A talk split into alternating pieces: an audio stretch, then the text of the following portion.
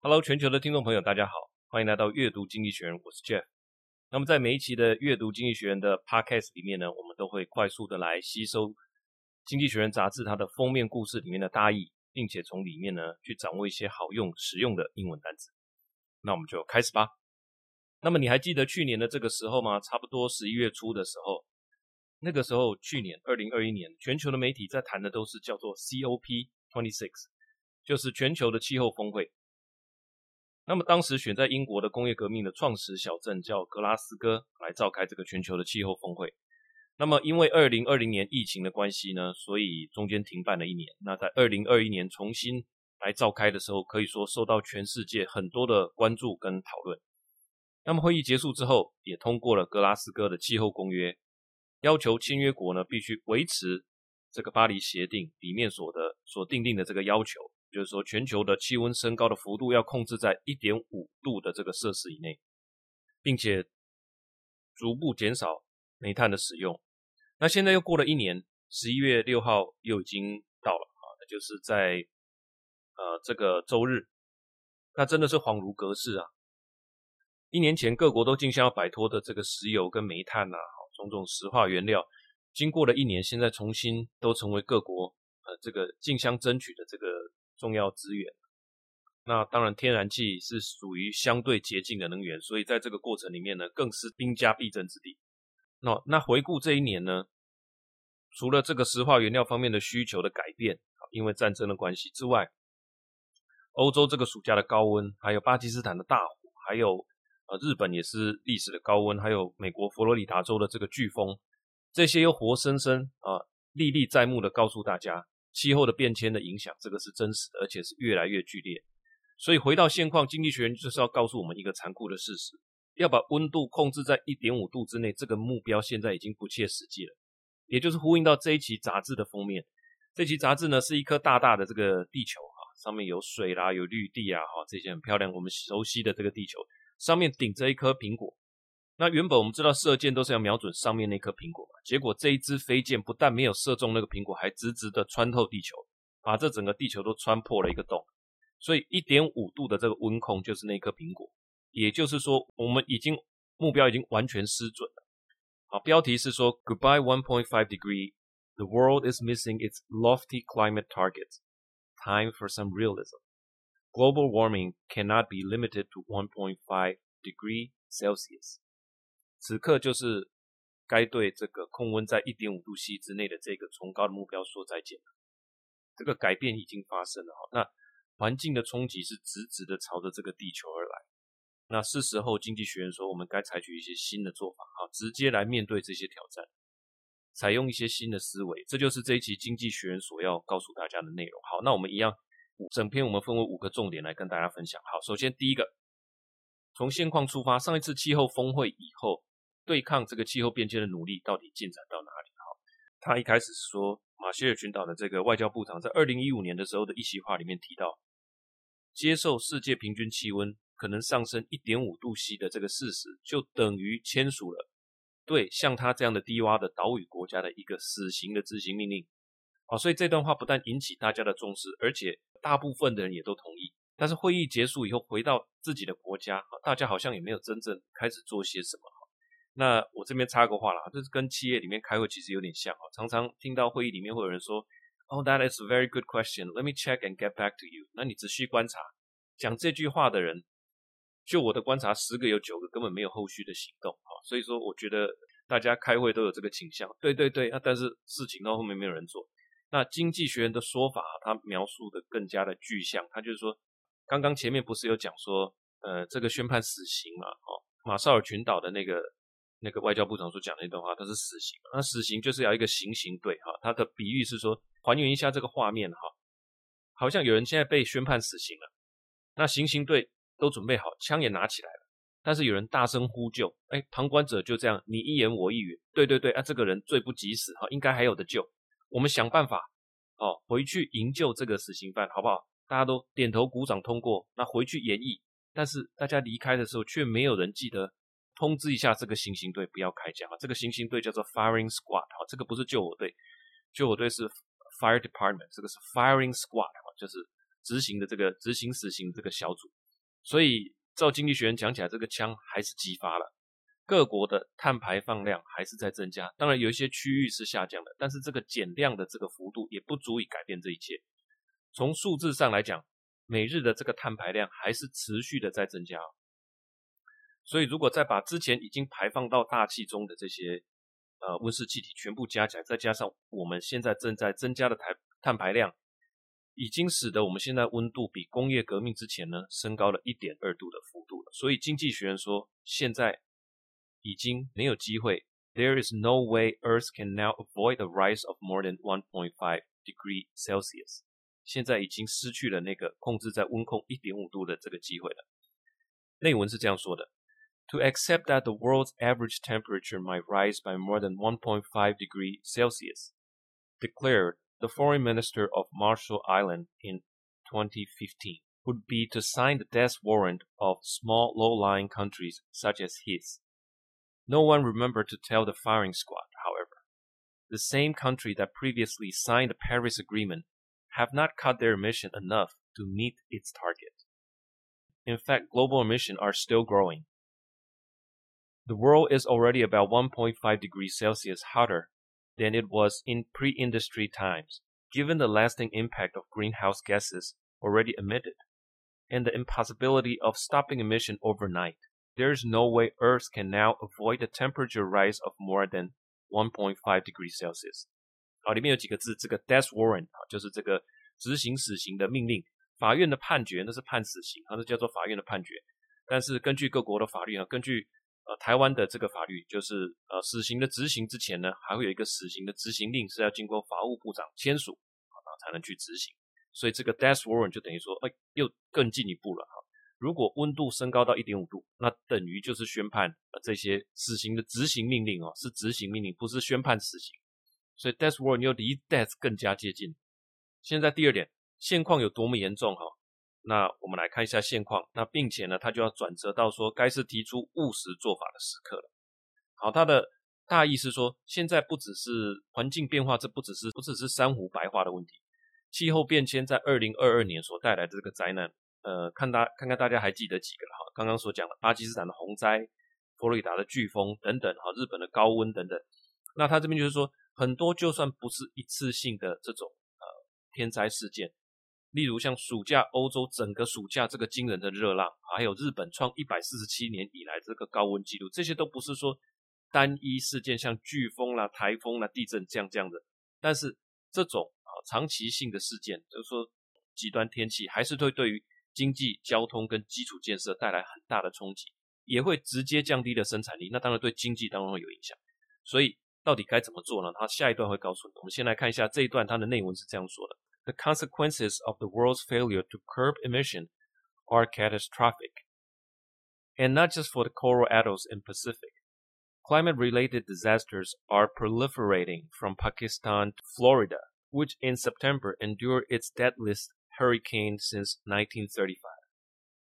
Even less lethal distortions of the weather, such as the summer's extraordinary heat wave in Europe, do enormous economic damage impeding transport, wrecking infrastructures and sapping productivities 啊，里面有几个单词，curb 啊，curb 就是这个抑制的意思啊。我们说道路旁边有这个呃路路边的这个路边石或者说路缘石哈，它就是来限制这个马车啊，限制这个马路的这个范围。curb emission 就是抑制、限制这个排放。如果我们没有办法来限制，那这个答案就会是什么？catastrophic 啊，灾难性的。Coral atolls 就是一种啊珊瑚礁。那 proliferating 这个字呢，指的是很多产的哈，就是多灾多难的。那看你用在什么地方哈，proliferate 就是很多的、很多产的，正层出不穷。那 impeding，impeding 是什么意思呢？阻碍的意思啊，impede 跟 hinder 跟 obstruct 都是一样的意思，就是 impeding 阻碍哈。还有一个 sapping，sapping 什么意思呢？sap 呢是植物的这个树液、树枝、树的树液啊。它等于是一种精力跟元气的意思，那等于说把它的元气都吸走了，就是 sapping productivities。那很简单，因为天气这么热，不管是下雨，不管是天气过热啊，台风，其实没有人想出门啊。所以这个当然就你长期的一整年三百六十五天，有很多天都是处于这种极端气候，那那谁想工作啊？冷的时候特别冷，然后下雪下特别多，这些都会让生产力元气大伤，sapping productivities。好，那第三点刚刚有说，现在该怎么做呢？解方在哪里？他说啊，经济学人给我们提到的，首先在还还没谈解方之前，要面对三个现实。哪三个现实呢？就是说，现在对于这一块环境保护的努力所投资的金额，应该是要现在的三倍。而且还有一个重点是，有钱的国家要拿钱去救助那些要投资在那些落后国家。那落后国家也不能等人家救助，你要自己引导你落后国家的私人投资在这些专案上面，因为这些国家正是现在碳排放最多的国家。这是第一点。那第二点，呃，就是说石化原料它并不会马上消失。所以我们要认清这一点。现在欧洲还在盖天然气的接收站，那当然是因为战争的关系，但同时也是一个明证，就是说天然气它本来就是石化原料，所以现在还是要靠石化原料嘛。确实还没有办法那么快的转到这个洁净能源，尤其是对于正在发展中的国家或者是落后国家，像非洲，你还是必须给予他们足够多的改善生活的动力，那很大部分就是电力嘛，哈，你要。给他们这些电力，他们才能够改善他们的国的人民的生活。你不能说，哎，我们现在全世界要节能减碳了，你只能有这么一丁点啊，你风扇转多少就给你多少电，那是不行的。那人家国家正在发展。第三点就是我们要做好适应极端气候的一个准备。当我们在面对极端气候要来做准备的时候，往往会被一些其他人质疑说，哎，你干嘛做这个准备？你是不是对于达成减碳的信心不够？哦，那你才会来做这种。极端气候的准备啊，会变成被大家误会是你不愿意节能减碳的借口。那事实上，这样的准备是很必要的。我们看一下内文，它是怎么？因为它这个三个现实，我觉得是蛮一气呵成，所以我们先把中文的部分讲完。好，那英文部分，它内文是这样说的：First, they need to be more pragmatic and face up to some hard truths. First, cutting emission would require much more money. Roughly speaking, global investment in clean energy needs to triple from today's one trillion a year. and be concentrated in developing countries, which generate most of today's emission. The second hard truth is that fossil fuels will not be abandoned overnight. Europe is scrambling to build import facilities for natural gas, having lost access to Russian supplies, precisely because it cannot come up with any immediate alternative. For some poor country, investment in gas, in conjunction with renewables, are still necessary. Helping more citizens get life-enhancing electricity is a moral imperative. The third truth is that because 1.5 degrees Celsius will be missed, greater efforts must be made to adapt climate change. Adaptation has always been neglected as a stepchild of climate policy, mistrusted by activists as a distraction from cutting emission, or worse, an excuse not to make any cuts. But no matter what, The world now faces more floods, droughts, storm, and wildfire.